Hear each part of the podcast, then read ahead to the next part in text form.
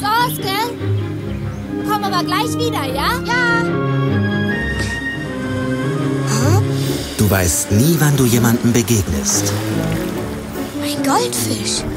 der dein Leben für immer verändern wird. Komisch. Ist was ganz Besonderes. Er sieht wie ein Mädchen aus. Du brauchst keine Angst zu haben. Ich passe auf dich auf. Weißt du, wie ich die Kleine nenne? Ponyo. Sie ist anders als alle anderen Fische.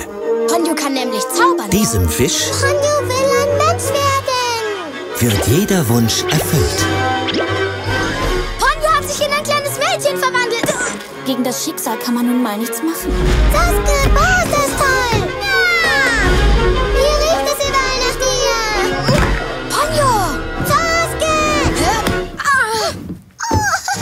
Diesem Abenteuer Sie hat sich in einen Menschen verwandelt. Ich werde ihre Mutter bitten müssen, herzukommen. Und was ist mit deiner Mutter? Meine Mama habe ich so lieb. Aber sie macht mir auch ganz schön Angst. Oh ja, mir meine auch. wird etwas Magisches entfesselt. Es bewegt sich. Und die Welt wird nie wieder dieselbe sein. Das Meer tobt wie verrückt. Es wird immer wilder. Hallo und herzlich willkommen zu einer neuen Episode der Bahnhofskino Extended Edition. Diesmal mit einem ja ganz erfrischenden Thema. Was passt denn? Wir, das sind äh, Anne-Kathrin und ich, hallo, Hallöchen. nehmen diese. Podcast-Folge am heißesten Tag des Jahres bis dato auf und äh, könnten eine Erfrischung dringend vertragen. Und was wäre da besser geeignet für als ähm, Ponyo, das große Abenteuer am Meer? Antwort gar nichts. Wie geht es dir, Anne-Kathrin? Ach, mir geht's so gut so weit. Es ist natürlich sehr, sehr warm. Also gestern hatten wir irgendwie 32 Grad. Ich dachte auch, ich sterbe. Das ist ja überhaupt nicht so mein Wohlfühlklima. Also wir haben hier gerade schon, es ist jetzt hier äh, 11.30 Uhr und wir haben jetzt schon 34. Wow. Da haben wir es bei uns in der Ecke Hannover etwas angenehmer. Also bei uns wären es heute maximal 24. Oh, okay. Bei euch schon durch. Das Ja. ist die, die, die große Hitze. Okay. Und sonst alles in Ordnung? Was machen deine Podcast-Projekte? Ja, ja, ja, das äh, ist so am Werkeln. Äh, ich mache verschiedene Sachen ja momentan sozusagen. Also äh, Klassiker Fable läuft ja ganz normal weiter. So, ich habe jetzt aber so ein bisschen das jetzt umgestellt, dass ich gesagt habe, so ja, ich hatte das ja vorher immer ein bisschen willkürlich dann gehalten, so wann ich wie welche Filme dann bespreche und habe jetzt mir überlegt gehabt, so, hm, eigentlich ist es ja doch ein bisschen schöner, wenn man das an so bestimmte Geburtstage einfach knüpft, also dann irgendwie runden Geburtstag oder dann, was weiß ich, zum Beispiel den 35. Geburtstag oder oder oder und entsprechend sind dann halt die Filmtermine dann auch so gelegt so und ich habe das Gefühl, damit fahre ich ganz gut, weil dadurch habe ich nicht ab und zu mal so ein paar Lücken und kann dadurch auch andere Sachen machen, wie zum Beispiel auch wieder Kostümfable, wo du ja das nächste Mal zu Gast sein wirst, aller ja. Voraussicht nach. Hm, hm. Äh, da freue ich mich schon sehr drauf. Ich freue mich auch sehr drauf, weil Und- wir verraten den Film noch nicht, aber der, es ist ein, ein, ein es wird exquisit. Ja, das wird super. Also allein für Kostüm, muah, Chefskiss. und äh, genau, und jetzt habe ich ja im April mein jüngstes Projekt gestartet, nämlich Ungeheuerlich Schön, wo ich verschiedene Adaptionen vom Märchen Die Schön das Biest dann bespreche. Und da habe ich jetzt äh, ein paar Folgen schon rausgehauen.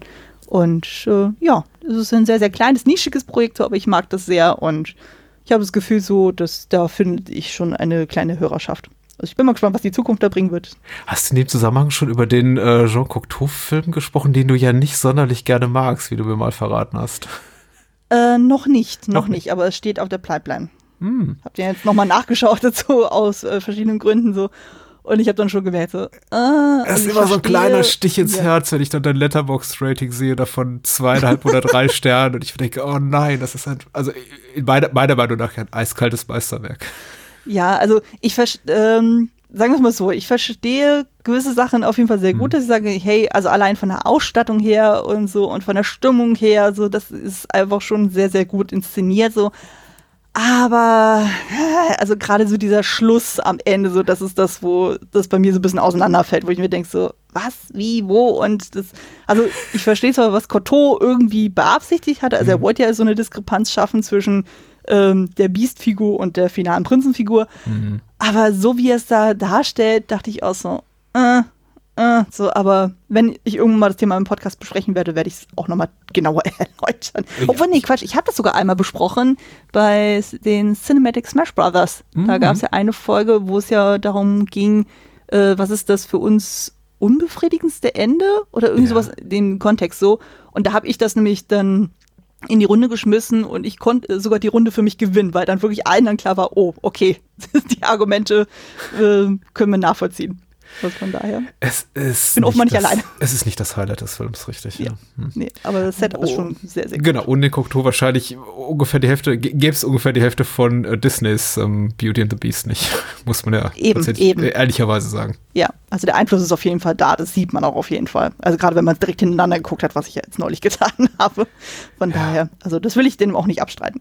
Ich freue mich auf jeden Fall wahnsinnig, äh, darüber dich wieder sprechen zu können. Das letzte Mal ist ja schon ein Ja. bisschen her. Wir haben über Guillermo del Toro gesprochen, über Kronos, sein äh, Debütspielfilm und das war auf jeden Fall ganz wunderbar. Und äh, so wie es gerade aussieht, mit äh, zukünftigen äh, Game of Thrones Content, Prequel und Sequel mäßig, äh, werden wir wahrscheinlich auch in dem Zusammenhang noch mal a- an den Mikrofon zusammenfinden. Ich möchte es mal, mal so ein bisschen, bisschen vage ausdrücken und auch irgendwie zeitlich nicht genau definieren, weil wir beide haben ja sehr, sehr viel zu tun, familiär, beruflich, aber wir, wir gucken mal. Also es wird auf jeden Fall so viel im Fernsehen geben, danke HBO, dass wir sicher noch mal anders finden werden, um, um darüber zu palavern. Ich bin mir auch sicher. Also wir gucken einfach mal so, ob uns das in irgendeiner Form anlacht und wenn ja, dann bin ich mir ziemlich sicher, dass wir in irgendeiner Ja. Form zusammenfinden. Wir konnten uns auch ganz viel Freizeit schaffen oder HBO konnte uns viel Freizeit schaffen, wenn das einfach totaler Mist ist. Und wir gucken uns die erste Folge an und denken uns, oh Gott, meine Güte, Ja. was haben sie sich nur gedacht? Mal schauen, mal schauen. Also zumindest das Pre ähm, Prequel, so das ähm, könnte durchaus interessant werden. Also das ist ja doch einige, einige, einige Jahrhunderte, glaube ich, sogar vor der Game of Thrones Serie. Und zumindest von den Darstellern ist es schon vielversprechend. Also ich bin ja hellhörig geworden, als ich gesehen habe, dass Matt Smith da mitspielt, wo ich dachte, hm, okay, okay, mal gucken. Äh, mal gucken, was, da, was uns da präsentiert wird. Hab zumindest auch äh, genau wie du deutlich mehr Bock darauf als auf ein Jon Snow Sequel. Aber das ist ja Oh auch noch Gott, ja. ferne Zukunftsmusik. Ja. Ponyo, das große Abenteuer am Meer von Hayao Miyazaki aus dem Studio Ghibli oder Ghibli. Was würdest du sagen? Ich sag äh, mal so, mal so, aber ich tendiere auch eher zu Ghibli, tatsächlich. so ein bisschen tagesformabhängig. Aus dem Jahre 2008 wiederum nach einem Drehbuch auch von Hayao Miyazaki und äh, viele der üblichen Verdächtigen sind auch dabei. Produktionstechnisch, was so die Animation betrifft, äh, den Score hat wiederum geschrieben Joe Hisaishi und äh, ich lese mal eine kurze Inhaltsangabe vor und dann kannst du mir verraten, wie du auf den Film kamst. Und das ist tatsächlich ein äh, Filmwunsch deinerseits und ich habe tatsächlich mit, mit, mit offenen Armen und Herzen gesagt, hey, immer her damit, weil ich liebe Ponyo. Also ich liebe es vor allem Ponyo mit meinem Sohn zu gucken, aber das äh, werde ich gleich ein bisschen ausführen. Äh, Geschrieben hat die Inhaltsangabe äh, Special K und äh, bei der OFDB und er oder sie schreibt, Kindergartenkind Susuke lebt mit seinen Eltern auf einem Cliff direkt am Meer. Sein Vater fährt zur See und ist nur selten zu Hause. Die Mutter arbeitet in einem Sen Seniorenzentrum und hat auch nicht immer Zeit für ihren kleinen Sohn. So ist es kein Wunder, dass der aufgeweckte Susuke in seiner eigenen Fantasiewelt lebt. Als er eines Tages einen in der Flasche, in einer Flasche stecken gebliebenen Fisch findet, beschließt er diesen nach der erfolgreichen Rettung zu behalten. Ponyo, wie er das irrtümlich als Goldfisch angesehene Fischmädchen nennt, ist fasziniert von der Welt der Menschen, doch lange kann sie ihre neue Umgebung nicht genießen, denn ihr Vater, ein exzentrischer Zauberer, will sein Kind wieder zurück ins Meer holen. Ich lasse es mal so stehen. Ich glaube, das ist ausführlich genug, um äh, die grundsätzliche Prämisse zu, zu erläutern. Wir werden den Film in Grund und Boden spoilern, aber allen Menschen, die uns zuhören, sei gesagt, das ist, also der Film lebt nicht von seinen überraschenden Handlungswendungen. Den kann man auch noch gucken, nachdem man uns zugehört hat, wenn man den Film denn noch nicht kennt. Wie bist du denn zu dem Film gekommen? Direkt nach Erscheinen oder hat es ein bisschen länger gedauert? Äh, das hat definitiv ein bisschen länger gedauert. Also ich war ja relativ, nach Mononoke war ich ja relativ schnell dann auch Fan von äh, den Studio Ghibli-Filmen auch gewesen. Habt ihr ja dann auch zusammen mit meinem Mann dann stückweise ja dann auch dann geguckt und hatte ich auch schon in anderen Podcasts erzählt, wir hatten ja dann 2016 sogar dann eine Studio Ghibli Hochzeit, also so, so als äh, Oberthema. Und zu dem Zeitpunkt kannte ich Ponyo definitiv noch nicht. Ähm, und ich weiß noch so, wir hatten den Film recht lange vor uns hergeschoben. Also es war tatsächlich mein allerletzter Ghibli-Film, den ich noch auf dem Zettel hatte. Weil ich dachte auch so, hm, so, so Anleihen von Kleine Meerjungfrau, bin ich jetzt auch nicht so ein riesen Fan von der Geschichte. Und das eher ein bisschen kindlich gehalten. Und irgendwann hatten wir den dann nachgeholt. Also es muss nach der Hochzeit gewesen sein. Ich hatte geguckt bei Letterbox, wo, wann ich den gelockt habe. Und es war tatsächlich zu einem Zeitfenster, wo mein Mann beruflich in Frankreich, also in Toulouse gearbeitet hat. Und ich hatte ihn da besucht. Und oh boy, war ich sowas von äh, falsch gelegen, so was diesen Film betrifft. Ich war ja sofort schockverliebt, als ich den dann mit ihm geguckt habe, wo ich dachte, oh mein Gott, ist der süß. Der ist so wahnsinnig süß. Also, das ist ja ungefähr einzuordnen von Ton her, wie eben mein Nachbar Totoro und Kikis kleiner Lieferservice. Also, das Ja, sind so die ja. Kindertrilogie, kann man das ja so sehen. Und äh, ja, ich habe den sofort ins Herz geschlossen. Ich dachte so, oh Gott, ist der toll und überhaupt so. Und äh, habe den ja jetzt zugunsten des Podcasts ja noch mal ein paar Mal geguckt so und es ist einfach so schön.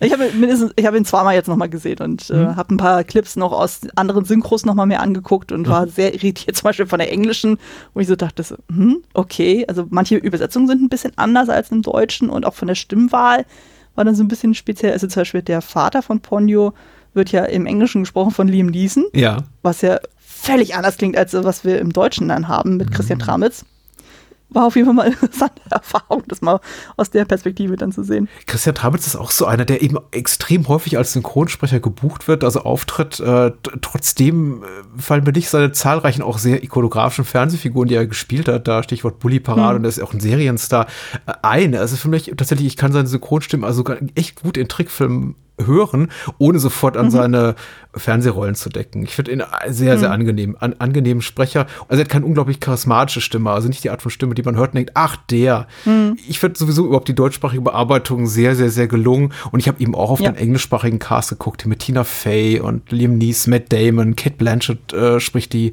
die Mutter von Ponyo. Sehr, mhm. sehr, sehr prominent besetzt. Und ich habe mich eben auch gefragt, ob mich das nicht sogar ein bisschen rausreißen würde, wenn ich denken würde, ach, guck mal, Matt Damon. Ja. Es ging eigentlich, also ich habe ähm, höher äh, oder gerade so im Anime-Bereich gucke ich ja eigentlich fast alles dann entweder hm. dann auf Deutsch oder dann im, in seltenen Fällen gucke ich es halt auch in Japanisch dann mit O-Ton und das ist ja sowieso nochmal ein ganz anderes Feld. Aber zumindest die Studio Ghibli-Sachen, die habe ich eigentlich alle auf Deutsch gesehen. Von daher, das war jetzt einfach wirklich nur aus reiner Neugier, einfach mal zu gucken, ho, da, ähm, die und die Leute sind da im englischen Cast involviert, so dass ich einfach mal so ein paar Schnipsel mal, mir mal anhöre und zu gucken, so, okay, wie klingt das dann im Vergleich? Und gerade bei Liam Neeson mit dieser sehr, sehr, sehr, sehr, sehr tiefigen Stimme, mhm. so, das war dann, hat mich sehr rausgerissen, wo ich so dachte, hm, also auch die Art und Weise, wie er gewisse Sachen betont hat und so, war dann sehr anders als das, was Christian Tramitz da mit seiner Rolle gemacht hat. Also, das war eher verwirrend tatsächlich. Ich bin genau wie du auch erst relativ spät zu dem Film oder mit einigen Jahren Verspätung dazu gekommen, weil er eben auch einfach in der Lebensphase viel, in der ich, also die deutschsprachige Veröffentlichung, in der ich nicht äh, besonders empfänglich für diese Art von Kino war. Nicht, dass ich jemals da weggeguckt habe, aber es hat sich einfach nicht so ergeben. Wir hatten ja letztens auch festgestellt, ich habe das wandelnde Schloss immer noch nicht geguckt. Du sagst, oh, das ist mein Lieblingsghibli. Äh, und mhm. ich verspreche, ihn nachzuholen. Aber auch der, das ist eben so, also alles, was nach 2010 hier aufschlug und der Film hier kam eben auch 2010 erst, äh, Ende 2010 erst in die deutschen Kinos und lief dann, mhm. würde ich sagen, fast unter Ausschluss der Öffentlichkeit. Also wenn man nicht kleine Kinder hatte oder wirklich ein Hardcore-Anime-Film war, glaube glaube ich, geht man dafür nicht ins Kino oder gingen die meisten dafür mhm. nicht ins Kino, ging zumindest mir so. Ich habe den auch einfach übersehen und habe dann auch erst tatsächlich über äh, die Tatsache, dass mein Sohn irgendwann ein gewisses Alter hatte, dazu gefunden zu Ponyo, weil er mir eben auch mal so verkauft wurde vom Hören sagen als, ja, der ist, wie, ist wie Totoro nur noch harmloser. Totoro liebe ich ja bei alles. Ich bin ja schon langjähriger Ghibli-Fan. Ich saß sogar schon 2003 bei den Oscars da vor, vor der Glotze und habe da darauf hingefiebert, dass endlich Miyazaki seinen verdammten Oscar kriegt für hier ähm, hm. Chiros Reise ins Zauberland, was er dann eben auch mhm. bekam. Und das war für mich irgendwie ein großartiger großartiger äh, Tag. Ich glaube, das letzte Mal, dass ich einen Oscar von da geguckt habe, mit echter Begeisterung. Und dann mhm. Dann bin ich so ins Berufsleben eingestiegen, Ende der Nullerjahre und hatte plötzlich einfach wahnsinnig viel zu tun mit anderen Dingen in meinem Leben, so dass ich einfach diese, meine, mein, mein Ghibli-Fantum, was ich wirklich relativ penibel gepflegt hatte für einige Jahre, so ein bisschen beiseite gelegt habe. Und deswegen sind auch einige hm. Sachen dann ab 2008, 2009 so an mir vorbeigezogen. Und Ponyo hm. habe ich dann geguckt, zumal erst mal 2017, da war mein kleiner fünf und ich dachte, das ist doch ein gutes Alter, den gucken wir jetzt an. Ich will den auch mhm. vorher gar nicht sehen. Normalerweise gucke ich immer Filme Probe, um einfach zu gucken, die, die Harmlosigkeit oder eben Nicht-Harmlosigkeit also so auszuchecken. Aber dem mhm. habe ich gedacht, das ist, äh, ich habe von so vielen Leuten gehört, der ist mega harmlos, da passiert gar nichts, kein nennenswertes Drama, der ist ultra süß mhm. und, und so war es dann auch. Also ich habe den geguckt und der Kleine, der Kleine war so begeistert. Das hat, daran hat sich auch nicht viel geändert. Also er ist jetzt doppelt so alt fast, er ist jetzt fast zehn. Und er findet mhm. ihn immer noch super süß, wenn auch so ein bisschen langsam langweilig, weil wir gucken ihm mittlerweile auch andere Sachen. Aber mhm. er ist schon manchmal so, boah, es ist albern und der, der, der Junge ist so klein und was macht der? Das ist so doof von ihm. Also er kritisiert dann auch dafür, dass der 50, Fünfjährige im Film Suzuki sich eben verhält wie ein Fünfjähriger, aber mhm. er, er mag ihn auch immer noch sehr gerne. Oh, der kleine Sasuke. Sasuke. Ja. Einfach so mega süß. Und ja, ähm, meine Tochter ist ja jetzt erst zweieinhalb, also ist es noch ein bisschen zu früh mit ihr den zu ja. gucken, so, aber ich freue mich schon immens darauf, äh, ihnen äh, zu zeigen. Ja, aber das Witzige ist dann so, ich habe ja dann meine Tochter trotzdem so ein bisschen an das Thema Ponyo rangetastet. Mhm. Normalerweise ist es ja so, wir bringen die Maus ja dann abends ins Bett, die schläft dann bei uns erstmal so im großen Bett dann ein und wir legen sie dann ins kleine Bett und seit einiger Zeit verlangt sie dann immer, dass wir eine gute Nachtgeschichte erzählen. Und das ah. fing dann erst bei meinem Mann an so und irgendwie aus der Not geboren. Hat überlegt so, okay, was erzähle ich denn, was erzähle ich denn, was erzähle ich denn? Und dann fing er auf einmal an, irgendwie ähm, die Super Mario Spiele irgendwie nachzuerzählen und so. Und dann war ich dann irgendwie dran, wir wechseln uns ja dann ab so und sie fragte auch wie so, so, so nach und so, Ma äh, möchte Mario hören? Ich so, äh, äh, äh, ich weiß gar nicht, wo er aufgehört hat und überhaupt so und ich habe das Was hast du so getan? Hast du zu deinem Mann gesagt? nee, alles gut. Äh, ich fand das ja mega witzig, vor allem wie er es dann auch erzählt hat. Ich habe es ja ansatzweise mitbekommen, habe sehr mhm. gelacht und so, was sehr süß war. Und dann irgendwann dachte ich so, hm, ich fange jetzt einfach an, Filme zu erzählen. Hm, womit fange ich an? Ponyo, Ponyo. Und es hat ja. festgestellt, ich muss die Geschichte tatsächlich immer in zwei Teile skippen. Äh, also aufteilen, so, weil es sonst sehr, sehr lang ist, was man da alles erzählt und äh, kriegt sie immer die eine Hälfte dann der Geschichte zu hören, also bis zu dem Punkt, wo Ponyo dann bei Soske und seiner Mutter dann hm. ist und dann schläft, so bis zu dem Punkt, das ist so die erste Hälfte und am nächsten Tag gibt es dann die zweite Hälfte. Totoro schaffe ich tatsächlich an einem Abend immer, habe ich mhm, festgestellt. Mhm. Das lässt sich wesentlich schneller runtererzählen. Und vor allem ist es süß, wie da meine Tochter da sitzt und mir quasi so an, an den Lippen klebt und so und will immer mehr hören, immer mehr, mehr hören. Und das ist so herzallerliebst. Also von der Ponyo ist sie auf jeden Fall als ein Begriff und sie verlangt das jetzt auch immer so von wegen, sie möchte Ponyo hören. Und ich denke mir so, oh, schön. Das ist toll. Also von daher, ich bin mir sehr sicher, wenn ich ihr den irgendwann mal zeige, also dann, wenn sie mhm. auch so fünf ist oder so, dann denke ich mal, wird sie schockverliebt sein. Also ich war es auch jetzt gestern wieder beim Schauen. Also allein die ersten fünf Minuten, wo ja, ja wirklich gar nicht gesprochen wird, ja. sondern einfach nur gezeigt wird von wegen so, okay, da ist diese Unterwasserwelt und ähm, da ihr, äh, der Vater, also Fujimoto, ist da irgendwie am Rumwerkeln und Ponyo haut dann ab und dann ist sie dann in diesem, in dieser Qualle und schwimmt dann da so weg. Ich denke so, oh, das ist pure Kinomagie. Es ist so schön. Äh, und du hast ja schon was ganz Wichtiges angesprochen. Es passiert unglaublich viel in Ponyo. Also er ist schon, er ist tonal nicht bedrohlich und die Action, die in dem Film enthalten ist, ist eben, glaube ich, auch so kindgerecht, dass man das eben auch mit Kindern im Kleinkindalter, natürlich jetzt nicht mit im, Alter deiner Tochter von zweieinhalb gucken kann, aber ab vier, fünf würde ich schon sagen, kann man an sowas wie Ponyo mal rangehen, wenn man so die ersten Langfilme guckt. Das ist, glaube ich, eine gute Einstiegsdroge Droge so ins ähm, Kino des Hayao Miyazaki. Mhm also zumindest im unmittelbaren Vergleich zu Totoro oder so passiert unglaublich viel, weil Totoro ist ja fast, fast völlig frei von Handlung. Das ist, passiert ja fast gar nichts. Mhm. Und wenn die Mutter da in Totoro nicht im Krankenhaus wäre, würde man sogar doch, könnte man sogar noch sagen, es gibt noch nicht mal richtiges Drama. Ach nee, nee, die, die Kleine, mhm. die Kleine, die verschwindet. Aber mhm. hier gibt's ja doch tatsächlich recht viel. Andererseits ist, äh, merkt man eben auch an jeder Stelle, weil zumindest mein Empfinden, dass Miyazaki gar nicht so interessiert ist an der Story. Der Film steckt voller Handlungswendungen und einfach überraschender ähm, Entwicklungen, die die nicht wirklich nachvollziehbar hergeleitet werden. Die sind dann ab einfach so. Man fragt sich oft, hm. ach, was ist eigentlich mit Figur B passiert? Ach, die ist jetzt an Ort C und redet mit D. Und das hat man alles mhm. gar nicht mitbekommen. Und hm. also es ging wirklich auch so weit, dass ich mein, mich, mich rüberlegte zu meinem Sohn und sagte, warte mal, wo, wo ist jetzt noch mal die Mama hin? Ja, das weiß keiner, sagt er. Und stimmt, das weiß einfach keiner. Wir sehen sie dann einfach 20 Minuten später, wie sie dann da steht und mit, mit Ponyos Mutter spricht. Und also so richtig klar, wie sie da hingekommen ist und wie sie zu denen gefunden hat und wie auch Fujimoto da gestrandet ist im, im Altenheim bei den alten Leuten, ist, also hm. ich, ich springe jetzt schon so zum, zum hinteren Drittel des Films. Ich möchte eigentlich äh, auch gerne wieder einen Schritt zurückgehen. Aber das zieht sich ja durch den ganzen Film, dass ich das Gefühl habe, da passiert unglaublich viel. Aber es ist mehr hm. so einer es ist so, so, so einer Traumlogik geschuldet, so wie ein Kind mhm. wahrscheinlich eine Geschichte erzählen würde und nicht wie ein Erwachsener sie, sie denkt. So von wegen, das muss jetzt auch alles eine gewisse Schlüssigkeit haben. Es passieren sehr viele mhm. Dinge, aber es wirkt eben sehr, sehr sprunghaft. Ja, das ist mir auch aufgefallen, als ich dann eben meiner Tochter das dann als gute Nachtgeschichte erzählt habe, mhm. wo ich da auch zwischendurch dachte so, okay, äh, wo ist jetzt nochmal Person A, wo ist Person B? Wie du sagtest, wo ist denn jetzt auch immer so Mutter, äh, Mutter dann gelandet? Und dann erst beim Rewatch-Film wieder so, ach ja, stimmt, denn so nachdem der Tsunami war, dann fährt sie ja nochmal ins Seniorenheim und so, um zu gucken, dass es denen dann gut geht und sagt aber noch explizit hier, Soske, du musst hier in dem Haus bleiben, so, du bist quasi der Leuchtturm gerade hier, pass auf die kleine Ponyo auf. Das hat mir auch geholfen, weil beim Erzählen merkte ich dann auch so, Moment mal, irgendein Detail fehlt mir jetzt gerade für hinten raus und so und äh, das ist echt nicht einfach so. Es wird ja auch von diesem Tsunami ein ganzes Dorf oder ein kleines Städtchen überflutet und das ähm, scheint ja auch die, die Bewohner nicht besonders zu berühren. Also ich meine, die, die treiben dann auf diesen Kähnen da, da hm. rum durch die Baumkronen, also das ganze Dorf da, was in diesem Tal, äh, nicht im Tal, das liegt am Meer, da überflutet flutet wurde, aber die scheinen ja auch, die scheinen es mit einer gewissen Leichtigkeit zu nehmen, dass im Grunde ihr gesamtes Hab und Gut zerstört zu sein scheint. Hm.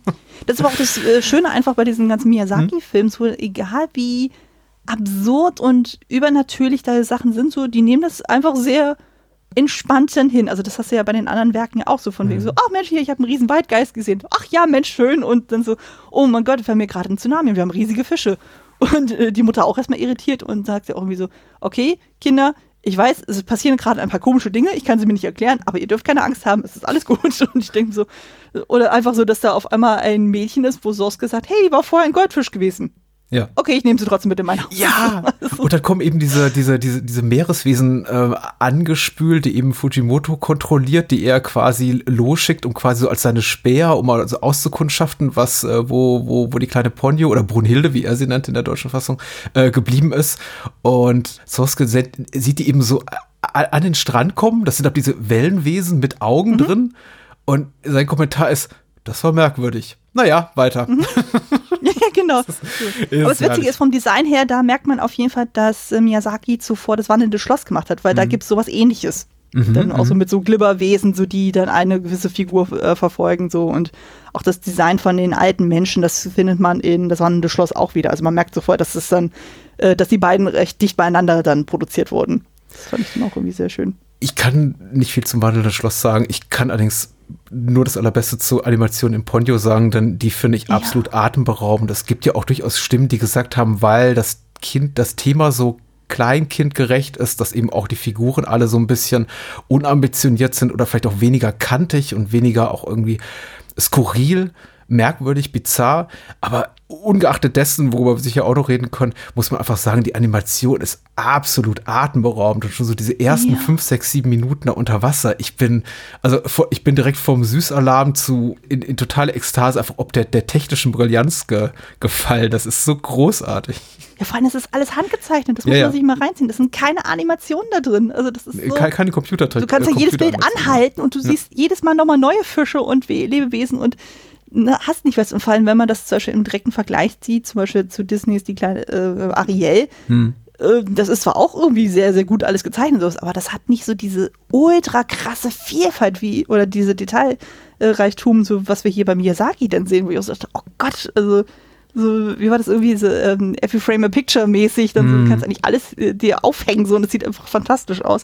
Und du hast ja dann auch teilweise, gerade so bei den Hintergründen, hast du ja dann so was so ein bisschen aussieht wie so mit Wachsmalstiften gemalt und so. Mhm. Es ist einfach so, so liebevoll und einfach so detailreich und das, oh, da schmilzt mein Herz bei sowas.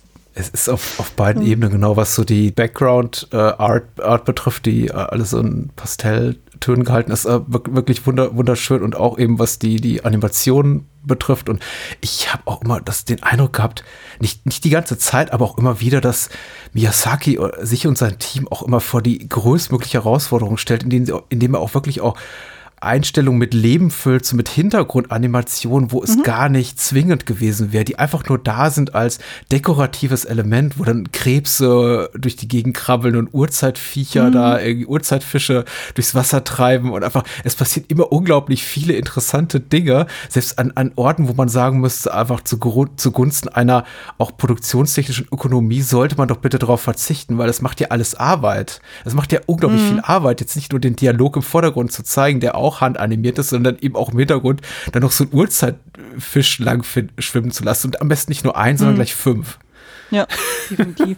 ja, vor allem Miyazaki ist ja auch dafür bekannt, dass er auch immer sehr viele so Ruheszenen ja auch mal mit so einbaut. Und sei es einfach nur, dass er dieses Essen zelebriert. Oh ja, das, das ist toll. Lass uns über, über das Essen so reden, das ist toll.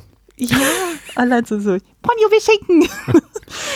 das ist einfach so schön. Also das ist aber mit so viel Liebe und Detail und so, also wo dann irgendwie gezeigt wird, also wie die da an dem Esstisch sind, also mhm. quasi so vom Setup, so Ponyo hat sich ja jetzt in ein Mädchen verwandelt und ist jetzt bei Sosuke und seiner Mama und sie sagen sich jetzt erstmal so, okay, wir kommen jetzt erstmal an, so, weil draußen ist gerade Tsunami und wir machen jetzt erstmal einen Tee und dann machen wir Nudeln und da gibt's Ei und Schinken und noch irgendwie Kräuterzeug und und du siehst dann diese kleine Ponyo, die da völlig fasziniert ist, weil die kennt das ja alles gar nicht. Sie weiß nicht, wie das ist, an einem Tisch zu sitzen, mit den Händen zu essen, so. Und auch so dieses, wo sie dann dieses Essen Kredenz bekommt, so. Und dann sieht man auf einmal so einen harten Schnitt, so. Und du siehst dann so Ponyo dann beim Essen einschläfen. Und ich denke so, oh. so, Und das sind so diese kleinen Minimomente, so, wo man auch wirklich merkt, so Miyazaki schafft es einfach wirklich sehr gut, Menschen zu beobachten. Also so mhm. kleine Handgesten, die er dann da einbaut. Das wirkt dann einfach natürlicher dann auch tatsächlich. Und hat dann so eine Gravitas aus, weil du auch wirklich merkst, so, da ist so irgendwie so eine Schwere in deren Gestiken und Mimiken, so, die sie da an mhm. den Tag legen. Das ist einfach toll. Ich bin heute nur am Schwärmen irgendwie. Ja, ja, ist in Ordnung. Vielleicht, wir, wir äußern vielleicht auch gleich noch ein, zwei Kritikpunkte, aber muss ja auch nicht sein. Ähm, vielleicht gibt's auch einfach keine. Ich frage mich tatsächlich, weil ich Japonio erst kennengelernt habe mit einem Kind im Alter von Sosuke, ähm, ob das denn auch abgefärbt hat eben auf meine Wahrnehmung, weil ich habe den Film auch als unglaublich toll empfunden, fast unwürdig jeder, jeglicher Kritik. Der ist irgendwie kaum was drin, von dem ich sagen könnte, das ist irgendwie nicht gelungen. Aber ich habe eben hier mhm. und da gelesen, na ja, das ist erzählerisch weniger ambitioniert als jetzt das, was äh, Miyazaki unmittelbar vorher gemacht hat und vor allem eben hm. weniger ambitioniert als sowas wie seine, seine großen Epen da, Chihiro oder, oder äh, Prinzessin Mononoke.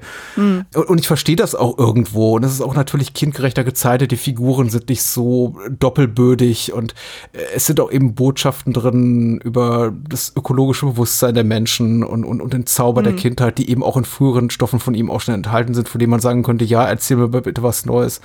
Ich frage mich da eben, bin ich vielleicht gar nicht, gar nicht in der Lage dazu, den Film irgendwie adäquat zu beurteilen, weil ich ko komplett verblendet bin, weil ich eben auch diese Kinder so sehe und all das, was der Film so zeigt und mir die ganze Zeit denke, ja, genau, das ist mein Leben, das ist einfach so, also das ist nicht mein Leben, das ist so authentisch wirkt das alles mhm. und so berührt mich deswegen auch so, auch die Art und Weise, wie Ponyo und vor allem Sosuke gezeigt werden, so, die sind so, die fühlen sich so echt so wahrhaftig an, dass ich, mhm. dass mir das, glaube ich, jeglichen Blick vernebelt dafür, für äh, irgendwelche Sachen da kritisch drin sehen zu können. Ich meine, ich habe ihn ja gesehen, da hatte ich ja eben noch keine Tochter gehabt. Also mhm. von daher konnte ich das ja aus einer rein erwachsenen Sicht dann irgendwie dann betrachten.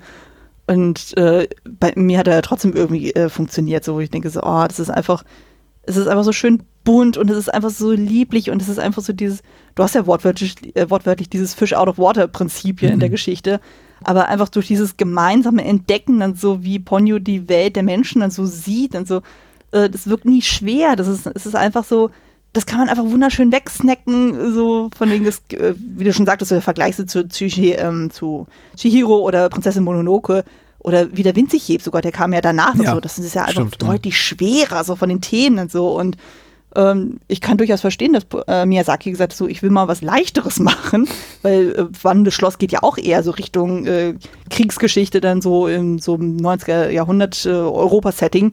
Ähm, ist auch fantastisch, also ich liebe den ja abgöttisch und so, aber so wie ich das ja auch gelesen hatte, hat der Miyazaki ja auch überlegt gehabt, so ähm, nur eine Kindergartengeschichte zu erzählen. Ja.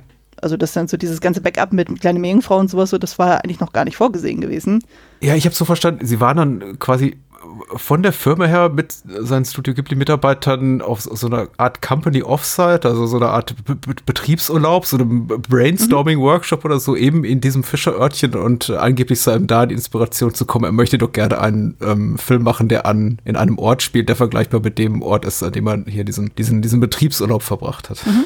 Das ist eine gängige Praxis von Miyazaki. Wir sind hat er ja. auch bei Kiki gehabt, so da war er dann in Schweden unterwegs. Also mhm. das finde ich aber auch völlig in Ordnung, dass er sagt, okay, lässt sich dann einfach von reellen Orten dann irgendwie inspirieren. Also es ja, war irgendwie so eine Küstenregion dabei ähm, Hiroshima, ich weiß jetzt gar nicht mehr genau, wo das war.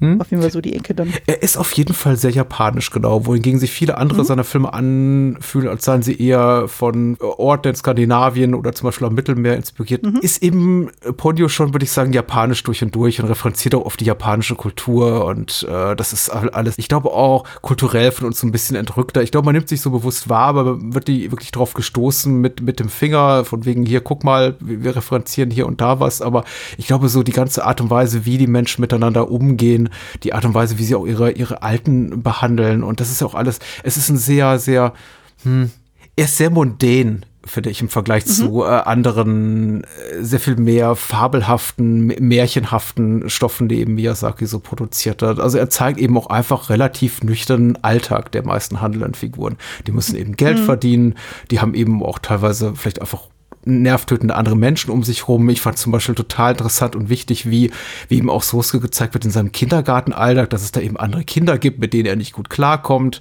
Äh, auch die Dynamik mhm. zwischen Lisa und ihrem Mann, der immer zur See fährt, die, die nach Hause kommt, dass sie eben, also die Mutter immer total genervt davon ist, dass er nie Zeit hat und nicht wirklich von der Arbeit kommt, weil er einen ach so wichtigen Job hat und nicht, nicht, sich nicht um die Familie kümmern kann. Sie muss auch Soske alles drei bis fünfmal sagen, bis er wirklich hört. Es ist so, Soske, komm rein, ah, komm rein, Okay, und er reagiert gar nicht. Ich dachte, also es wirkt sehr, sehr, sehr unmittelbar möchte ich, möchte ich mhm. sagen. Und das ist jetzt nicht ultra japanisch, aber. Das ist ein ähm, schöner Kontrast einfach zu diesem fantastischen Element. So mit, ja, äh, ich habe das Gefühl, es Unterwasserwelt. So, genau, es zeigt, äh, es zeigt Elemente, die in anderen äh, Miyazaki-Filmen gar nicht auftauchen, eben zugunsten einer sehr viel mehr märchenhaften Erzählung und genau, die auch nichts mit dem zu tun haben, mit, mit dem Problem, die eben die Unterwasserbewohner plagen, die da eben sind. Ähm, wobei, die sind eigentlich auch relativ bodenständig, die, die Probleme, die die haben, ne?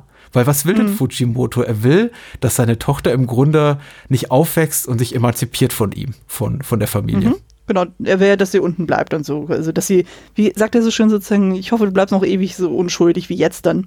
Ja. Ähm, was natürlich dann nicht so wirklich gut funktioniert, das wie wir feststellen dann.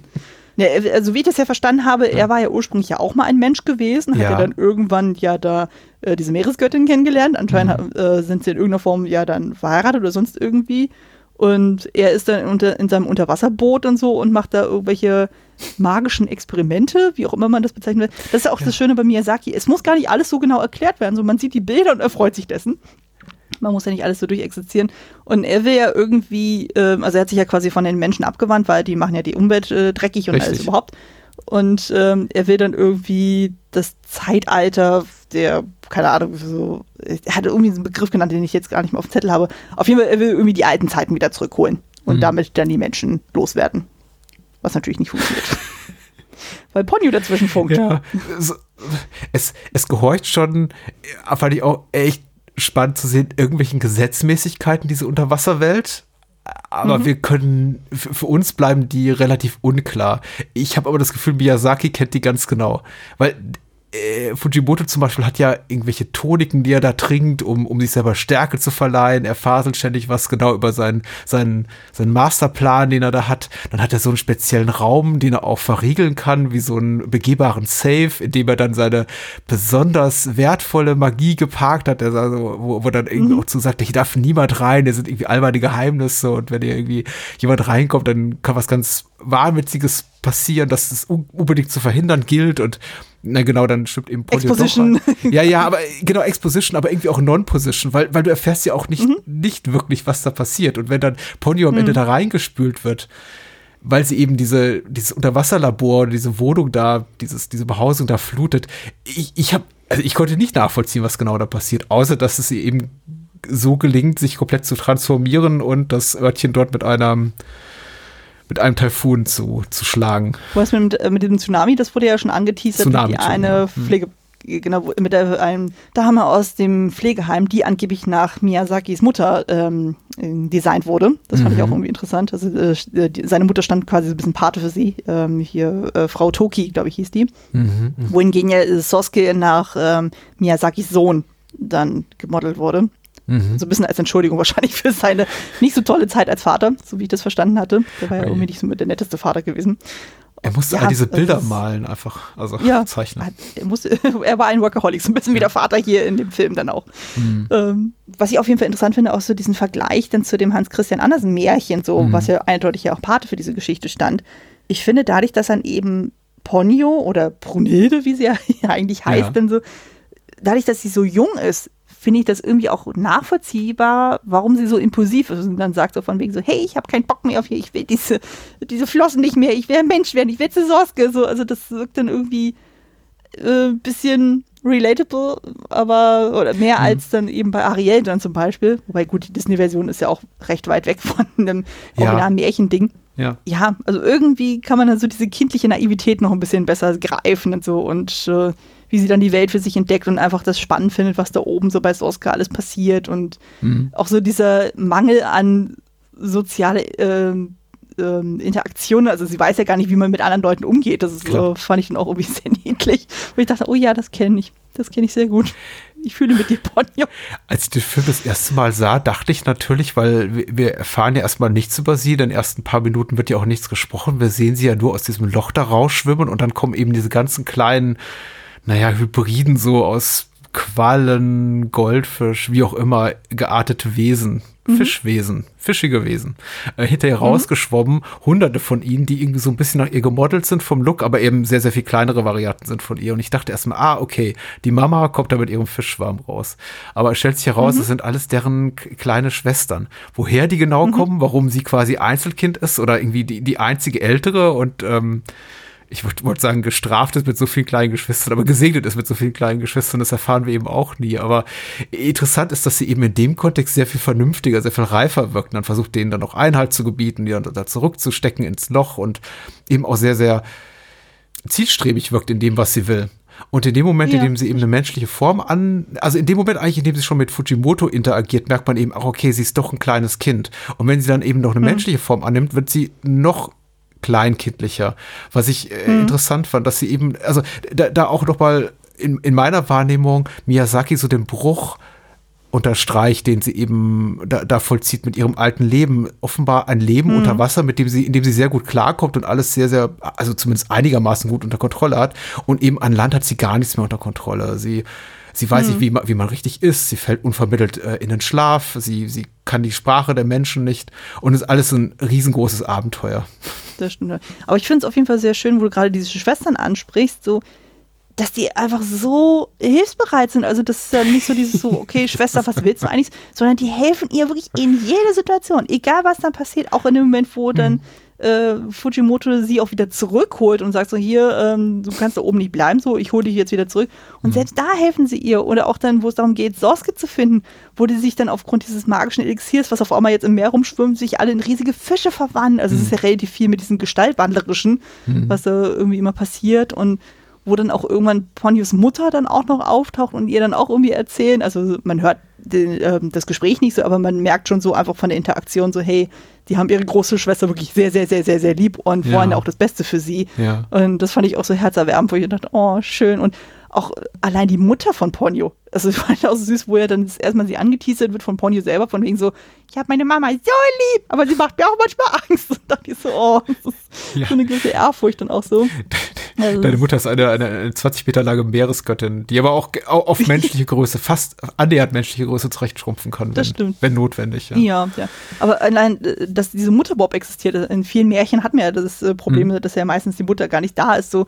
Und ich denke mir auch so jedes Mal, okay, was wäre bei Ariel, wenn die Mutter noch da gewesen wäre? Hätte sie das auch denn irgendwie unterstützt, dass, sie, dass ihre Tochter ein Mensch wird und ihr Leben dann lebt? So, weil hier, das ist so schön, weil in dem Moment ist ja dann Fujimoto derjenige, der so ja fast schon ein bisschen hysterisch ist, so von wie so, oh Gott, das mhm. ist alles im Ungleichgewicht und so, weil durch Ponyos Magie ist alles äh, außer Kontrolle geraten und die Satelliten stürzen ab und der Mond kommt näher und ah, so.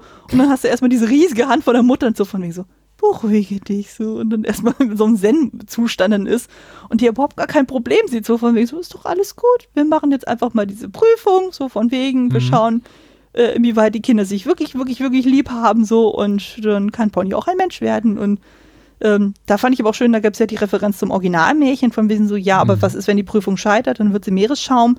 Mhm. Da dachte ich so, ach Mensch, da ist doch die direkte Referenz aber es sind ja anscheinend auch sehr viele Mythen, die da irgendwie in diesen äh, Film noch eingeflossen sind. Ich hatte da nicht ein Video gesehen auf YouTube.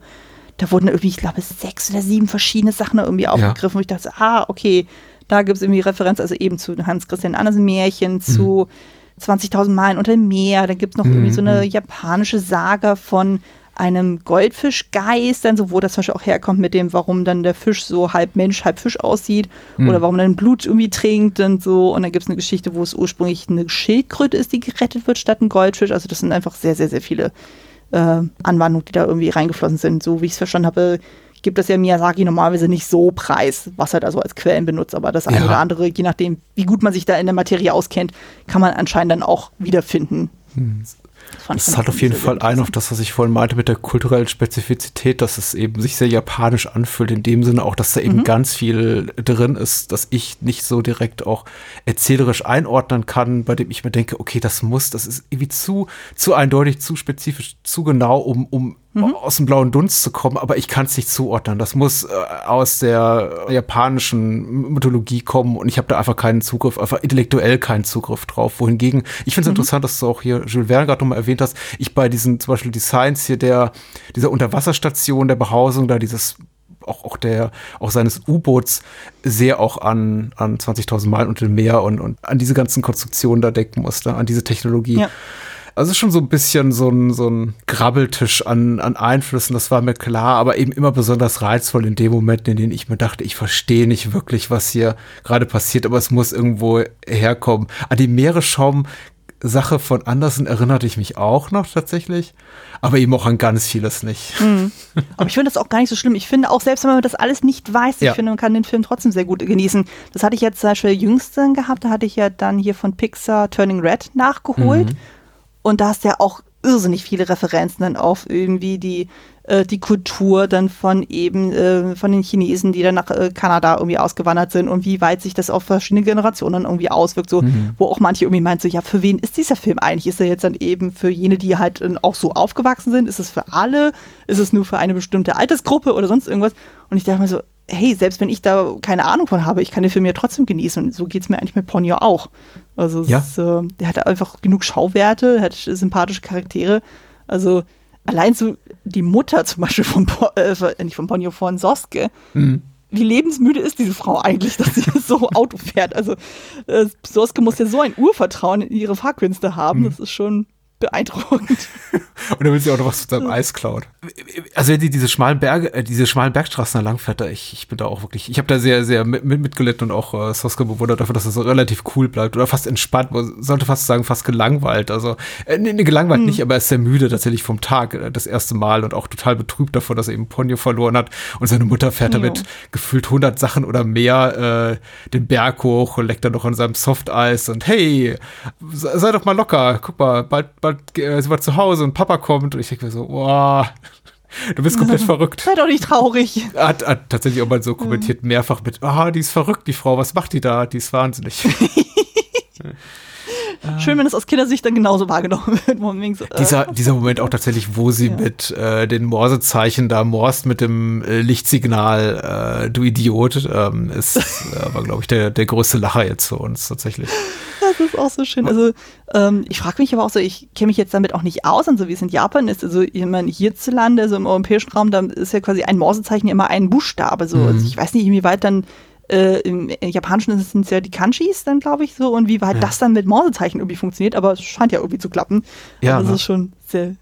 Äh, ich finde es ja auch schön, dass sie das ja auch im Deutschen irgendwie so äh, transkribiert gekriegt haben, so in der englischen hatte ich irgendwie so ein Video kurz gesehen, da haben sie das teilweise in Original Kanjis noch gelassen, wo ich so dachte, warum macht ihr euch nicht die Mühe, das zu übersetzen? Also es war ein bisschen verwirrend dann. Ja. Und, äh, es ist, aber es fand ich äh, durchaus nachvollziehbar, dass man sagt so, hey, hm. äh, die Mutter sieht es nicht ein, die ganze Zeit irgendwie alleine immer zu Hause zu sein. Der Vater könnte auch mal ab und zu mal nach Hause kommen, insbesondere wenn man damit rechnet, dass er nach Hause kommt und nicht kurzfristig sagt, hey, übrigens, ich muss doch auf Wasser bleiben. Mhm. Da wäre ich, glaube ich, auch ein bisschen sauer. Ich hätte mal äh, einen Artikel gelesen über die inter internationale Bearbeitung von, von Ghibli-Stoffen. Ich übrigens gar nicht spezifisch um Ponyo, aber ich kann mich an eine Anekdote über Ponyo erinnern, der eben erwähnt wurde, dass man den Film für die englische Sprachfassung jegliche Schärfe genommen hat. Also dieses ähm, Idiot mhm. oder wie es, glaube ich, irgendwie in der untertitelten Fassung äh, lautet Dummkopf oder so, haben sie komplett rausgenommen, sondern in der englischen Fassung ist dann einfach nur Get Off oder so, sagt sie dann. Mhm. Also da ist überhaupt also, nichts mehr drin, so mit Beleidigungen. Aber wahrscheinlich auch so schielend auf ein extrem junges Publikum und der vor allem US-Amerikaner ist ja auch noch immer schneller angefasst von Beleidigungen. Da ist man ja sehr, sehr dünnhäutig in dem Bereich. Also gerade wenn es um den Schutz kleiner Kinder geht. Und ich, ich mhm. fand das gut, dass eben in der deutschen Fassung dieses Idiot überlebt hat. Weil, ja. Also, ist auf jeden Fall ein bisschen nahbarer. Ja, natürlich. Ja. Ja, was, ich da, ja. was ich da schon komisch fand dann so bei der Übersetzung ist ja auch, dass dann im Englischen da viel mehr darauf eingegangen von wie so, ja, äh, sie hat sich, äh, Ponyo hat sich in einen Jungen verliebt und der Junge liebt sie auch. Also, dass da viel mehr dieses Liebe-Aspekt irgendwie mhm. vorgehoben wurde. Im Deutschen, ähm, wo ja dann zum Beispiel Fujimoto mit seiner Frau dann spricht, da heißt es nur von wegen so, ja, ähm, Ponyo ist jetzt irgendwie bei dem Jungen, so, sie hat jetzt einen kleinen Freund, dann so. Also, da geht es mehr um dieses Liebhaben und nicht so dieses, äh, sie lieben sich dann. Wo ich dachte so, ja, das, ich weiß nicht, ob man das im Englischen anders hätte übersetzen können. Also, ich meine, im Japanischen mit der Synchro ist ja auch nochmal ein bisschen was anderes, dann mhm. so, also von den Lippenbewegungen her und von, so wie ich es auch verstanden habe, ist ja auch die Sprechart dann auch sehr anders als im deutschen Raum zum Beispiel. Mhm. Äh, dass man das irgendwie ein bisschen anders dann irgendwie dann umsetzen muss. Ich weiß es nicht so genau. Ich kenne mich damit jetzt auch so gar nicht aus. Aber das fand ich auch interessant. Also vor allem im direkten Vergleich dann. Ja, es hat eben auch diese, genauso wie die gesamte Erzählung, diese traumhafte Kinderlogik, diese märchenhafte oder märchenhafte Nichtlogik. Mhm. aufgrund der ich eben, weil sie den ganzen Film durchzieht, komplett darüber hinwegsehen kann, dass ich als Erwachsener, der ich den Film jetzt im Erwachsenenalter gucke, nicht nachvollziehen kann, weil ich bin auch darüber gestolpert, habe gedacht, ja, hm, wirklich.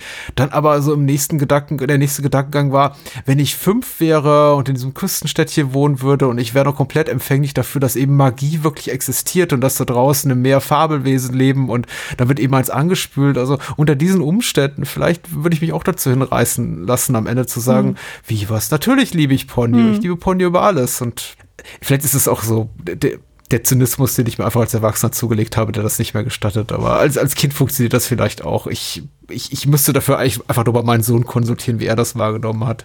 Ich, hm. äh, für mich ist das auch irgendwie tatsächlich schwer zu begreifen. Auch die Selbstverständlichkeit, mit der ähm, äh, Sosuke Ponyo tatsächlich so mit in seinen Alltag äh, integriert, wobei das ja einfach auch Miyazaki typisch ist und das ja auch ein toller Unterschied, mhm. toller Kontrast ist zu westlichen Animations- oder Kinderfilmen, in denen immer von den Erwachsenen kommt und von allen möglichen Leuten so, was, das gibt's doch gar nicht, du erzählst Lügen, wir glauben dir nicht, was, ein Fischwesen, mhm. du Blödmann erzähl deine Märchen jemand anderem. Hier sind ja alle immer komplett empfänglich einfach dafür, dass fantastische Wesen und Ereignisse existieren. Also allein schon dieser hm. Tsunami. Dass irgendwie keiner ja. sich wundert, dass da riesige äh, mit großen Augen bestückte Wellen äh, hunderte Meter hoch aufschlagen und die Leute nichts Besseres zu tun haben, als zu sagen, okay, ist ein Tsunami, passiert halt mal. Ja, gut, aber wenn man direkt so am Wasser wohnt, dann ist man halt auch noch ein bisschen eher darauf ge äh, geeicht und so von wegen. Ja, die müssen auch mal Todesangst sterben eigentlich. Ja. Das ist ja wirklich also ja. extrem bedrohlich. Die leben ja äh, wie, wie hoch, also gefühlt 200 Meter auf so, auf so einer 200 Meter hohen Anhöhe über der Küste und der Tsunami mhm. peitscht die Welt so hoch, dass alles geflutet wird bis unmittelbar unter das ihr stimmt. Haus. Mhm.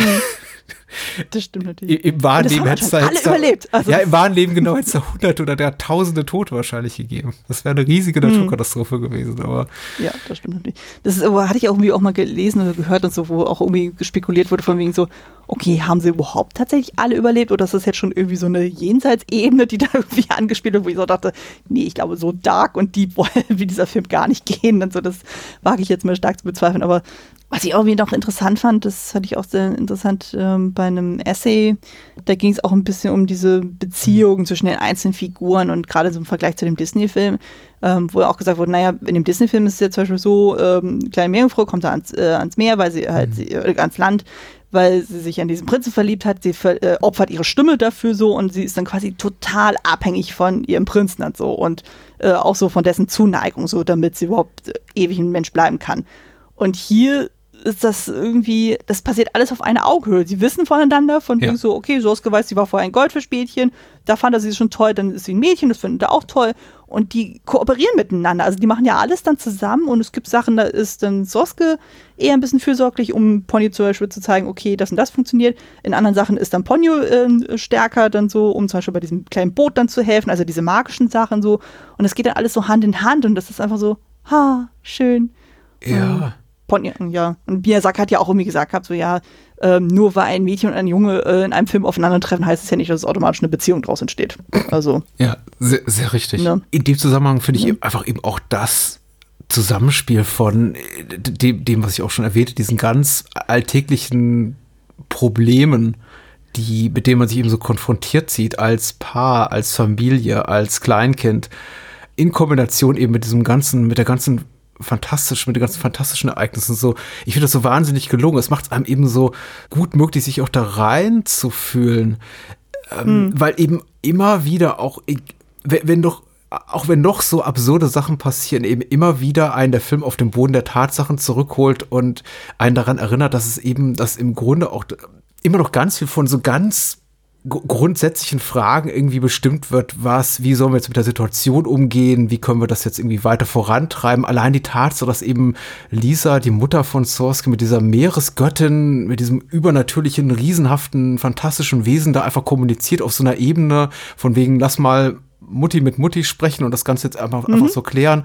Auch auf der Ebene, dass zum Beispiel sowohl Lisa mit ihrem Mann, ähm, möchte man sagen, kleinere Differenzen hat, diplomatisch ausgedrückt, wie eben auch Fujimoto mit seiner Meeresgöttin Gemahlin ähm, etwas mhm. größere mhm. Differenzen hat, was so die Erziehung des Kindes betrifft.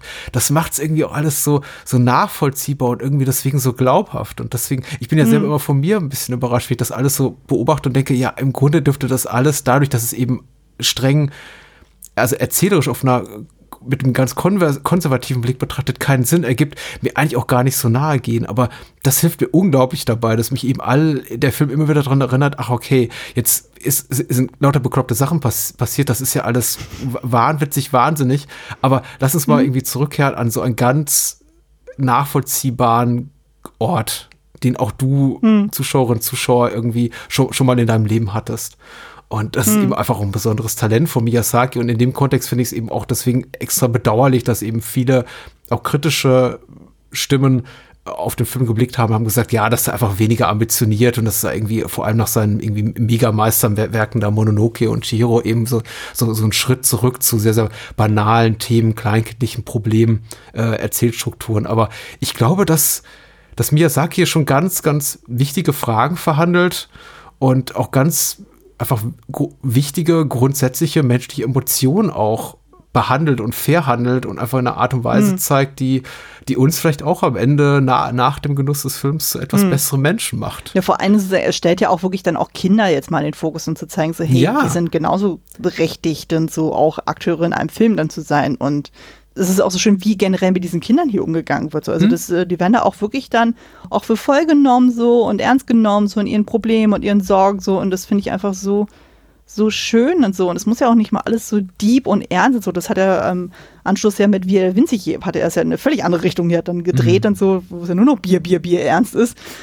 Also von daher, ich verstehe die Kritiken auch nicht so ganz. Also was ich zum Beispiel verstehen kann, dass da manche gesagt haben, so ja, warum muss das dann am Ende so mega dramatisch sein mit diesem Ja, dann irgendwie die, äh, die mhm. Welt ist kurz vor der Zerstörung, so, weil Ponyo ihre Kräfte nicht kontrollieren kann und nur Sonske kann die jetzt alle retten, so, und das ist alles so überdramatisch und hätte es das gebraucht und so.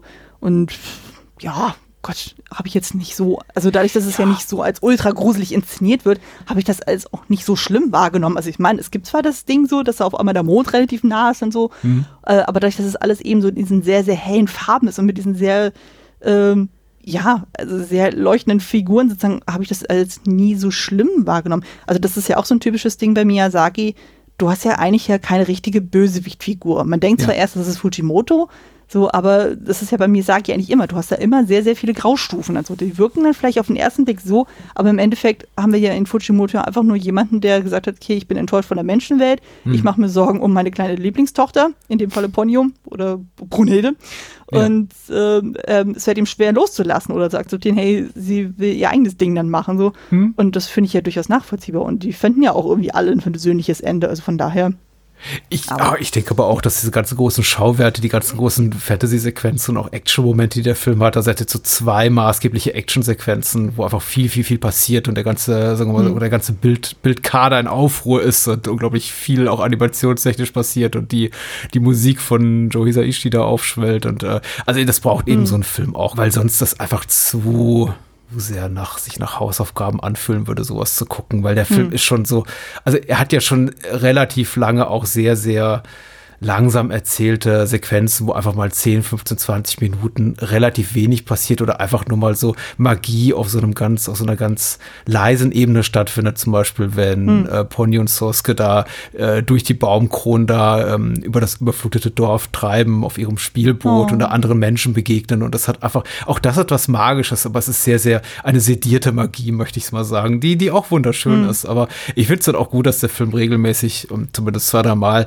zu dem Gedanken zurückfindet, findet, oh, jetzt müssen wir mal ein bisschen mehr bieten, finde ich, finde ich total in Ordnung. Mhm. Und dieses, was du ja. ansprachst mit dem Konflikt, ich glaube, darauf wollte ich auch so ein bisschen hinaus, habe es einfach schlecht ausgedrückt, als ich sagte, man ist vielleicht auch nach dem Sehen des Films vielleicht ein etwas besserer Mensch oder kann zumindest ein bisschen was mitnehmen, weil ich, ich finde, das ist eine ganz wichtige Lektion, dass eben dass sowas wie ein kollaboratives Miteinander zwischen Erwachsenen, also erziehungsberechtigten Eltern und ihren Kindern stattfinden kann, was eben viele mhm. andere Kinderfilme nicht haben, die dann immer zeigen, wie sich Kinder von ihren Eltern so loslösen müssen und ihre Eltern quasi gegen deren Willen davon überzeugen müssen, dass Magie existiert und dass sie äh, eigenbestimmt sind und äh, ihr, hm. ihre, ihre eigenen Leben führen müssen und so. Wohingegen hier man das Gefühl hat, die arbeiten alle im Grunde daran zusammen.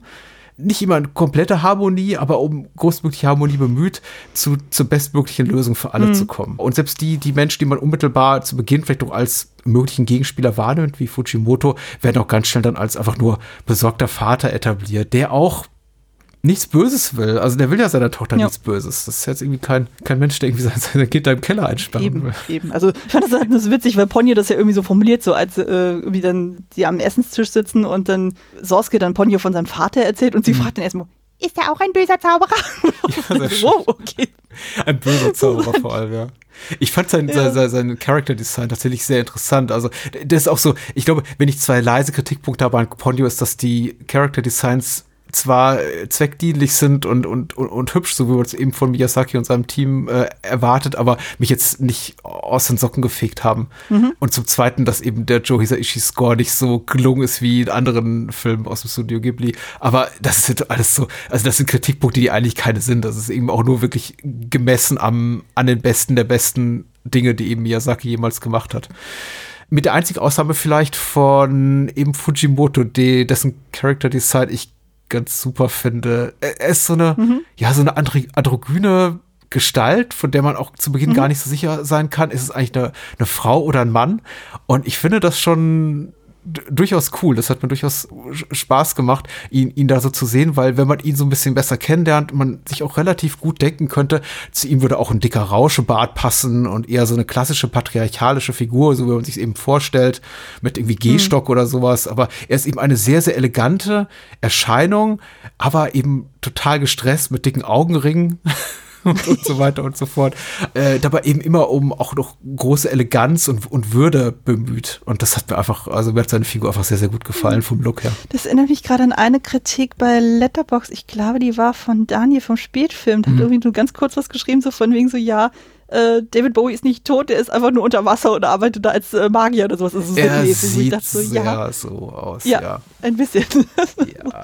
Ich sehe die Parallelen auf jeden Fall. Aber ja, der sieht wirklich sehr sehr danach aus, als hätte er sehr, sehr wenig geschlafen. Also es ist schon ein sehr spezielles Design. So, aber es sieht eben auch sehr westlich aus, sehr, äh, ja. sehr, sehr kantige Gesichtszüge, eine relativ große hm. Nase. Äh, so, so, so ein bisschen, was seine Ethnizität betrifft, seine Gebutmaße eben weit weg vom, vom Rest der Welt, in der eben dieser Film spielt. Aber das passt ja auch zu seiner Figur. Er sagt ja selber, er musste sich hm. quasi erst so in diese Welt hineinkämpfen. Hm. Und, äh, es das wird ja auch nicht klar, wie alt er eigentlich ist. Also es kann ja auch schon sein, dass er schon ein paar Jahrhunderte auf dem Buckel hat. Also, klar, klar. Er wirkt so. Also ich habe mich auch gefragt, ist er einfach nur alt? Weil er hat ja, er wird ja auch durchaus mit Falten gezeichnet, hat dicke Augenringe, hm. ist einfach nur müde, weil einfach Ponyo und äh, die kleinen Schwestern von Ponyo einfach wahnsinnig anstrengend sind. Oder ist er hm. einfach sehr, sehr alt? Man weiß es nicht, man weiß es nicht. Aber wie gesagt, das sind halt alle von den vielen, vielen Fragen, so die Miyazaki nicht unbedingt beantwortet. So. Ja. Ich hatte irgendwie auch mal gelesen, dass Miyazaki auch überlegt hatte, eine Fortsetzung von Ponyo zu machen, aber mhm. da irgendwie seine Produzenten dann ihm davon abgeraten haben. Dann so. Und ich dachte auch, Mensch, das wäre eigentlich auch ganz niedlich gewesen. Aber gut, vielleicht ist es auch gut so, wie es ist. Dann so. Ich meine, Miyazaki ist auch nicht mehr der Jüngste. Er macht das, vielleicht noch einen Film so und dann ja, wie, wie hast du das Ende wahrgenommen? Ich empfand es als etwas abrupt. Ab welchem Punkt meinst du? Also quasi generell so diese Auflösung von wegen so, okay, dann sind sie alle da unten beim nee, Pflegeheim. Ich, und, nee, ich glaube, erzählerisch war das schon in Ordnung, so von wegen, du musst Aufgabe X erfüllen, damit das alles ein glückliches Ende nehmen kann und äh, Soske kommt dem eben auch nach und tut eben genau das, was alle sich von ihm erhoffen. Aber mhm. äh, wir enden auf so einem Freeze-Frame mit ähm, Ponyo und so, Sosuke, wie mhm. sich einen Kuss geben. Und dann ist der Film vorbei und er spart sich eben so mhm. jegliche äh, Form von Epilog, die wir mittlerweile in Animations, genau wie Live-Action, auch Kinderfilmen haben, an die wir so gewohnt sind, in dem eben nochmal alle Figuren so zusammenkommen und sagen, ach, das war aber mal irgendwie ein tolles Abenteuer mhm. und morgen ist ein neuer Tag und äh, neue Abenteuer liegen vor uns. Irgendwie sowas in der Art. Also ich, ja, wobei so ganz, ganz, ganz leicht sieht man das im Abspann wann. Also das äh, fällt nicht so richtig auf. Also ich habe Mhm. nämlich auch mal drauf geachtet. Ähm, da kommen ja dann diese Credits dann so Mhm. und das fand ich auch so süß, dass sie wie im Kindergarten also kleine Symbolchen dann irgendwie hatten. Ja. Und das war ja anscheinend ja auch so beabsichtigt, dass dann halt keiner dann irgendwie in so einem Hierarchie-Ranking dann irgendwie da aufgelistet sind, sondern dass dann alle wirklich dann so wie so eine Liste einfach dann äh, runtergeschrieben werden. Und im Hintergrund sieht man ja dann so wie so ein Bild so von links nach rechts entwischt. Ja. Und dann sieht man so ein bisschen so Zeichnungen so und dann sieht man anscheinend unter anderem auch, wie dann Ponyo mit Sosuke im Garten dann spielt und Fujimoto da mit seinem Boot da irgendwie da rumschwimmt dann so. Also ich habe es jetzt so ein bisschen als Epilog dann irgendwie wahrgenommen. Also sowas ähnliches hat man ja bei Totoro ja auch, dann wo ja dann gezeigt wird von wegen die Mama ist jetzt auch wieder zu Hause und dann kommt noch ein Geschwisterchen dazu und und und und und. okay. Also, Also ich bei es wirklich Totoro- sehr, sehr, sehr subtil. Ja, ich, ich fand es bei Totoro tatsächlich ähm, noch ein bisschen offensichtlicher über den, Mhm. über den Umweg des Abspanns zu, Ende erzählt, wobei eben auch bei Totoro, eben, wie gesagt, Totoro ist ja so storybefreit, dass es im Grunde fast keine Rolle spielt. Also äh, selbst wenn jetzt der, der, der, Abspann einfach nur weiße Schrift auf schwarzem Grund wäre, könnten wir wahrscheinlich fest davon ausgehen, dass die Mutter gesund nach Hause zurückkehrt und alles ist Mhm. gut. Also ich habe mir die Frage nicht gestellt, aber gut, dass sie es nochmal gemacht haben. Wohingegen, ich habe hier tatsächlich nicht drauf geachtet. Also ich war auch zu sehr damit beschäftigt, hier die ganzen Namen zu lesen und die ganzen kleinen Zeichnungen neben ihren Namen zu identifizieren. Das war Ja. schon, war schon großer Spaß. Also auch für meinen Sohn, der sagte, ach guck mal, ein Messer, Sushi, äh, ein Krebs, äh, ach ein Stein, warum ist das Schiff da? Warum hat der neben seinem Namen einen Käfer? Und ist ja auch teilweise so ein bisschen, ich weiß nicht, auch Augenzwinkert. Wir haben da einige Namen, wo dann irgendwie eine, eine, irgendwie eine Katze auf dem Rücken liegt und irgendwie die Zunge raushängt. Was, was haben die sich dabei Oh. gedacht? Wurde das ausgewürfelt oder durften sich das nicht die aussuchen? Leiseste Ahnung. Ja. Die leiseste Ahnung. Aber Aber, es hat ein bisschen was eben von. Kindergarten, so mit den Schildchen, so, Ja. wo man seine Sachen aufhängt. Ich weiß Genau. noch, bei mir im Kindergarten, ich hatte eine Ampel. Ja, Dachte, genau, nee, du hast den ich- Zahnputzbecher mit der Katze drauf und du den mit dem Hund. Ja, genau, und, sowas in der Richtung. Also, ist Ja. schon Auch an der wenigen Notiz, die ich ja. gemacht habe. Äh, Endcredits, die besten aller Zeiten, Fragezeichen. Weil tatsächlich, ich, ich, ich hatte vergessen, dass die kommen und als sie dann kamen, dachte ich, oh Gott, ist das für spitze. Ich bin so leid mittlerweile auch bei Animationsfilmen diese Outtakes zu sehen, wo sie dann einfach nochmal Szenen Hm. animieren von und, und die Figuren behandeln, als wäre das eben echte Schauspieler. Dann so, ach, guck mal, was uns Lustiges passiert ist bei den Dreharbeiten oder Hm. Da- Ich fand das so super. Auch die Kürze des Abspanns einfach und diesen, diesen wirklich sehr amüsanten Song da nochmal zu hören. Sehr, Da habe ich jetzt gestern äh, eine englische Interpretation des äh, Mhm. Lieds gefunden, wo ich auch so dachte, so irgendwie so von so Ponyo, Ponyo, Fishy in the Sea oder sowas in Richtung. Ach, tatsächlich, Super süß okay. dann. Ja, mit, irgendwie, irgendwie mit Tummy Yummy und also sehr, sehr niedlich. Also im Englischen da die beiden Kinder, die ja dann Ponyo und Soske dann sprechen, Mhm. das sind ja wiederum Geschwister von anderen bekannten Musikern. Also irgendwie sie, ich glaube Noah Cyrus, also von Miley Cyrus irgendwie anscheinend Mhm. die kleine Schwester. Und bei dem Jungen, da weiß ich nicht, der kommt, äh, das ist irgendwie auch ein Geschwisterkind von den Jonas Brothers. Ja, Also, der, ach, der, guck der, da. der, genau. Der Jonas Brother, den jeder vergisst, habe ich auch gehört. Ja, genau, so in der Richtung. So dachte ich, ah ja, okay, so finden sich dann die Wege dann. Also es ist ähm, schon sehr, sehr süß, also vom her. Also ähm, bei der Musik, äh, genau, das wollte ich noch erzählen, das fand ich auch super witzig. Wir haben ja hier ein bisschen Anleihen ja an ähm, hier mit Brunhilde, also mit Richard Wagner und Ja. Valkyrie und ein Pipapo. Und anscheinend in der Szene, wo Ponyo eben auf diesen riesigen Fischen dann so zu Sorske dann läuft, dann so, da hat Hisaishi anscheinend den Ritter Valkyrie so ein bisschen verarbeitet. Äh, ich habe da mal gestern noch mal bewusst darauf mal geachtet. Also da muss man sich sehr, sehr, sehr drauf konzentrieren, wie ich denke, so, um das wirklich rauszuhören. Aber ich dachte mir so, ja, so ein bisschen, also es sollte eher so ein bisschen so Hommage da dran sein, das ist ja keine 1 zu 1 Kopie gewesen. Aber ich dachte so, ja, ja, kann man so reininterpretieren. dass man das irgendwie da so drin verwurstet. Weil es irgendwie, so wie ich das verstanden habe in der Geschichte von äh, Brunhilde, das ist ja irgendwie auch so, dass sie irgendwie die Tochter von Wotan ist, das ist ja irgendwie seine Lieblingstochter, sie verliebt sich aber in den Menschen und ja, ja, ja, also irgendwie, äh, da so diese Familiendynamik ist da anscheinend auch irgendwie drin verwurstet. Deswegen äh, Ponyo dann auch Brünnhilde heißt.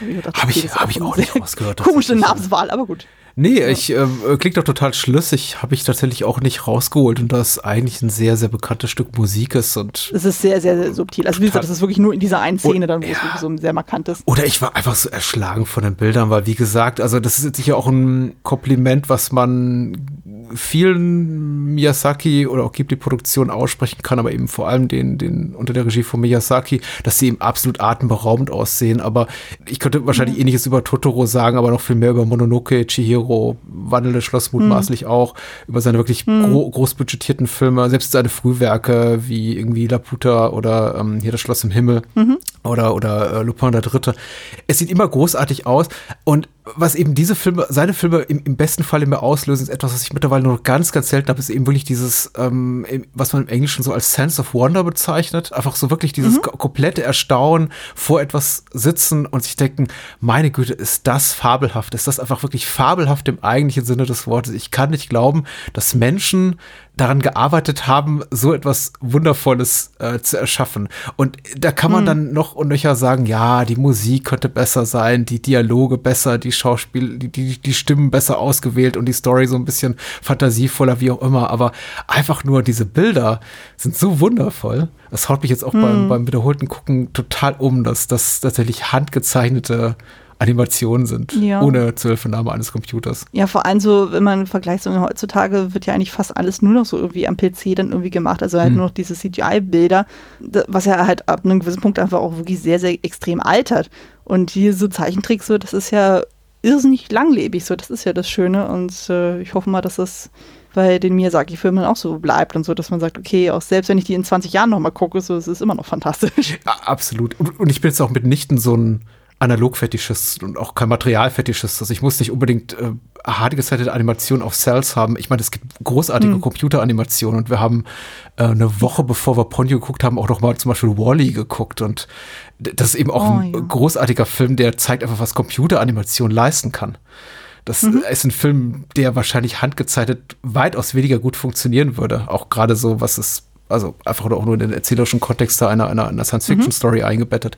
Also äh, beides hat seine Legitimität, aber das ist einfach so, wollte ich nur noch mal unterstreichen, wirklich State of the Art, was hat Animation, handgezeichnete Animation betrifft. Und mhm. ich hoffe, es gibt es einfach noch ein paar Jahre. Ich denke da genauso wie du. Ich hoffe einfach, es bleibt uns erhalten. Es geht nicht komplett weg. Also ich bin einfach mal gespannt, so generell bei Studio Ghibli, wie es da in der Richtung weitergeht. Die hatten ja zuletzt ja dann unter der Regie von Goro äh, Miyazaki ja dann so mhm. diesen CGI-Film ja dann gemacht, der durch die Bank weg eigentlich nicht gut ankam, wo ich auch so dachte, irgendwie passt dieser Stil nicht auf CGI. Also das sah einfach zu uncanny aus. Ich weiß nicht, ob du das irgendwie, okay. weißt du, wie ja. ich meine? Ja. Also es wirkt einfach so weird, so von den Bildern her, wo ich dachte, irgendwie, nee, nee. Also weil ich äh, mag irgendwie die Sachen von Goro Miyazaki auch irgendwie nicht so wirklich. Also von dem, was ich so gesehen habe, dachte ich so, mh, mm, irgendwie sprechen mich seine Sachen nicht an. Also die Chronik von Erze ist einfach nur furchtbar. Mhm. Also das funktioniert von und hinten irgendwie nicht.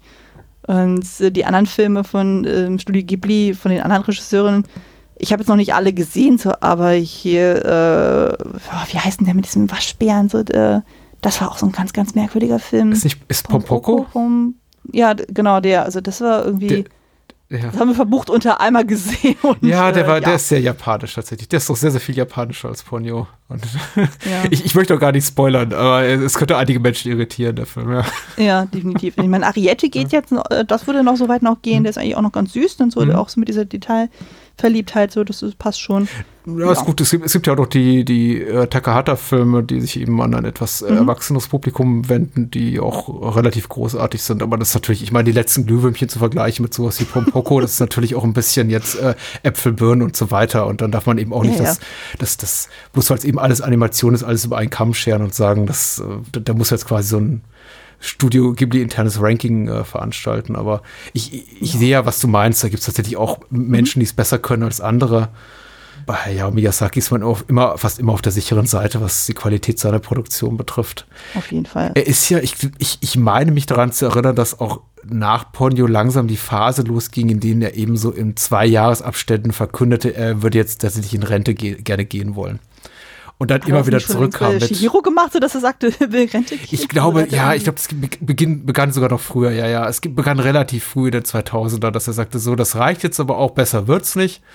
Ach nee, hm. der eine noch. Ach nee, der noch. Ja. Ach nee, der noch. Ja. Nee, weil zum Beispiel das wandelnde Schloss, das sollte ja eigentlich von Mamoru Hosoda äh, mhm. ja gemacht werden, also der jetzt jüngst mit äh, Bell da im Kino war und davor auch noch hier Ame und Yuki gemacht hat und Summer Wars und noch so ein paar andere Sachen, die aber aufgrund von künstlerischen Differenzen dann doch auseinandergegangen sind und Miyazaki dann selber das äh, Hand in, äh, äh, das Ruder in die Hand genommen hat, wo ich auch sehr dankbar bin. Wie gesagt, ich liebe diesen Film. Und ähm, ja, aber es ist dann auch krasser, weil irgendwie, wenn ich das hier richtig sehe von der Filmografie, genau 2004 war das Wandernde Schloss, 2008 war Ponyo und hm. dann 2013 war eben wieder Winzigheb und seitdem war nichts mehr an Hauptwerken. Also wie gesagt, er arbeitet jetzt noch an einem Film für sein Enkelkind. Das ist auch irgendwie so eine Romanadaption. Mhm. Da bin ich jetzt auch mal gespannt, Und da hat er zwischendrin noch so ein paar Kurzfilme irgendwie gemacht, so wie ich es verstanden habe. Also irgendwas mit einer Raupe. Kann ich mich erinnern. Raupen sind immer gut. Kleine Kinder lieben Raupen. Kleine Mini-Raupen dann so. Von daher, ähm, also das waren so Kurzfilme fürs äh, Ghibli-Museum, so rum Mhm. war das. Ja. Aber es wird echt was fehlen, so wenn er irgendwann mal von uns gehen sollte. Aber er hinterlässt ja auch ein sehr gutes Erbe, das muss man auch dazu sagen. Also wir haben ja wirklich eine riesen Auswahl an Filmen Mhm. von ihm, also auch in sämtlichen Genres und so. Also wir haben ja von irgendwie Kind, äh, so eher so kindgerechten Filmen zu Mhm. wirklich sehr ernsten Filmen zu ein bisschen quatschigen Filmen dann auch, Mhm. also zum Beispiel den, äh, den Le Pen-Film, das geht ja auch schon ein bisschen mehr in diese Abenteuer-Quatsch-Richtung. Ja, ja, klar. Ja ich auch ich finde, der ist Frühphase. einfach nur als Actionfilm funktioniert der wahrscheinlich auch unglaublich gut. Ich würde den noch, also wenn ich an Lupin zum Beispiel denke, denke ich äh, gar, gar nicht so sehr an äh, Animation als erstes als an Action-Adventure. Das ist für mich wirklich Mhm. auch, auch ein Film, der einfach wahnsinnig gut und treibend ist und den man, glaube ich, auch als Erwachsener gut gucken kann, ohne jemals das Gefühl zu haben, der Film verkauft einen für, für doof. Also, Hm, das stimmt. Also. äh, sind wir happy mit Ponyo oder? Ich denke schon. Also, ich ich glaube, ich habe eigentlich alles Wichtige gesagt, was mir auf der Seele brannte. Also ich war ja froh, dass du schon gesagt hast, von wie so, oh, lass uns über diesen Film reden, weil ich weiß noch, Ja, sehr ja so ein bisschen abgeglichen von wegen so Letterbox von wegen so, hm, okay, wo haben wir so ein bisschen Überschneidungen so und dann habe ich ja gesehen, dass du äh, Ponyo wirklich sehr, sehr hoch gewertet hast. dachte ich so, oh, hi, so und das ist ja auch habe schöner ihn- ich hab's jetzt so ein bisschen da unten Ja. korrigiert, aber weißt du, Meinungen sind auch so, so Letterbox-Reviews und Sternebewertungen sind eben auch wie Meerschaum. Die, die, die, die kommen und gehen eben, werden mal weggespült, dann Oh, wieder rangespült. Und äh, dieses Mal, also ich habe tatsächlich auch, ich gucke den ja auch immer mit, einfach durch die Augen meines Sohnes und das war einfach eine größere, eine magischere Erfahrung, den zu gucken im Jahr, äh, in seinem Alter von fünf, als jetzt beim Wiedersehen mit knapp zehn.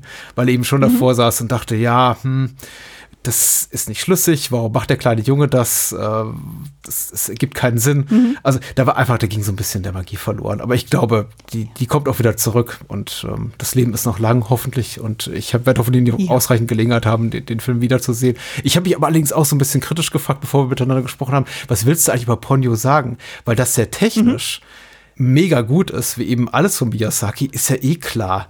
Aber der ist eben erzählerisch tatsächlich so, so schlicht. Er erzählt viel, aber es ist auf einer Ebene, die ab wirklich eher so einer, so einer Art und Weise geschuldet ist, wie, wie ein fünfjähriges Kind eben auch ein Drehbuch schreiben würde, eine Geschichte konstruieren würde. Habe ich gefragt, was, was kann man darüber sagen? Aber es steckt doch eine ganze Menge drin, jetzt gerade gemerkt beim Gespräch. Ja.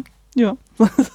Das ist So schön beim. Podcast, wenn dann eben zwei Meinungen aufeinandertreffen, so da kann ja durchaus dann nochmal der eine oder andere Aspekt dann zum Vorschein kommen, wo man dachte, ach Mensch, darüber hat man sich noch gar keine Gedanken gemacht. So von daher bin ich froh, dass wir über diesen Film gesprochen haben. Vor allem in so einer Zeit, wo sowieso alles gerade ziemlich düster ist und sowas, wo man denkt, so, Oh. oh, man braucht jetzt mal ein bisschen was Leichtes. Ja, die Zeiten sind tatsächlich äh, konsequent düster seit viel zu langer Zeit, aber man kann sich da ja auch Mhm. ein bisschen Abhilfe verschaffen und äh, Podcasts hören, zum Beispiel mit Filmgesprächen. Und sag doch bitte doch mal, wo man dich so hören kann, denn auch du versprühst ja auch viel Leichtigkeit in diesen schweren Zeiten. Oh, oh, danke schön. Akustischerweise. Äh, ja. äh, genau, man kann mich äh, bei verschiedenen Sachen finden. Also ich habe ja meine Podcast-Projekte, einmal Klassiker-Fable und das Spin-off Kostüm-Fable. Ähm, das Ganze unter klassiker-fable.de. Das Ganze ist im Haus der Second Unit. Und jetzt mein neuestes Projekt ist ja halt eben ungeheuerlich schön, was ich am Anfang schon angedeutet hatte. Und das findet man eben auch unter der Homepage ungeheuerlich äh, schön mit oe.de. Und beides ist dann, oder alles ist dann halt jeweils mit einem eigenen Twitter-Account auch vertreten und privat kann man mir aber auch sowohl bei Twitter als auch bei Letterboxd unter Kostümfrau mit UE dann auch folgen. Da versuche ich regelmäßig was zu posten, je nachdem, wie viel Zeit ich auch mal habe, neben Kind und so und Haushalt. Und ab und zu hört man uns ja auch äh, dann äh, in gemeinsamen Podcasts wie diesen hier. Richtig, ja. Ich bin ja gerne bei dir zu Gast und du bei mir. Deswegen, also Genau. würde ich mal behaupten wollen. Macht immer äh, ziemlich viel Spaß. Und ehrlich gesagt, ich bin jetzt schon heiß auf das Gespräch, was wir führen werden im äh, Herbst, weil es ist tatsächlich einer meiner, meiner geliebteren Filme der letzten Jahre, über, über den wir sprechen. Oh. Also freue mich sehr darauf. Vielen Dank, dass du da warst und äh, wir überstehen den heißen Sommer gut und hören uns bald wieder. Ich bin zuversichtlich. Ja. Wir hören uns bestimmt. Ne? Bis bald. Bye, bye. Ciao.